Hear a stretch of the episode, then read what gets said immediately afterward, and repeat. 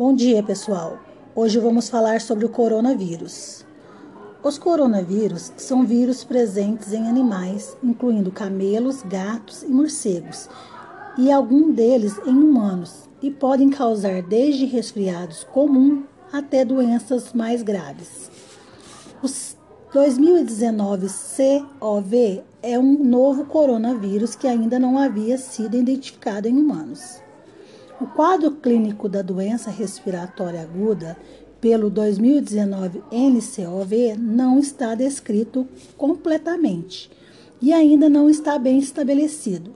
Seu padrão de letalidade, mortalidade, infectividade, transmissibilidade, assim como sua disseminação entre pessoas.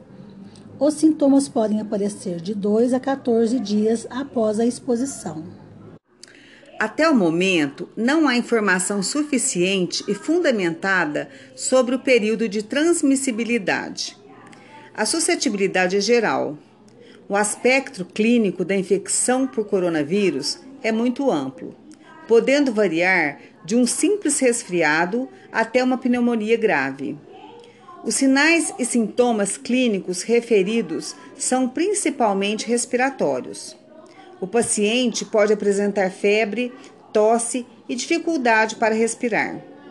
O quadro clínico inicial da doença é a síndrome gripal, sendo recomendada a investigação de histórico de viagem à China ou contato próximo com pessoas que tenham viajado para a China.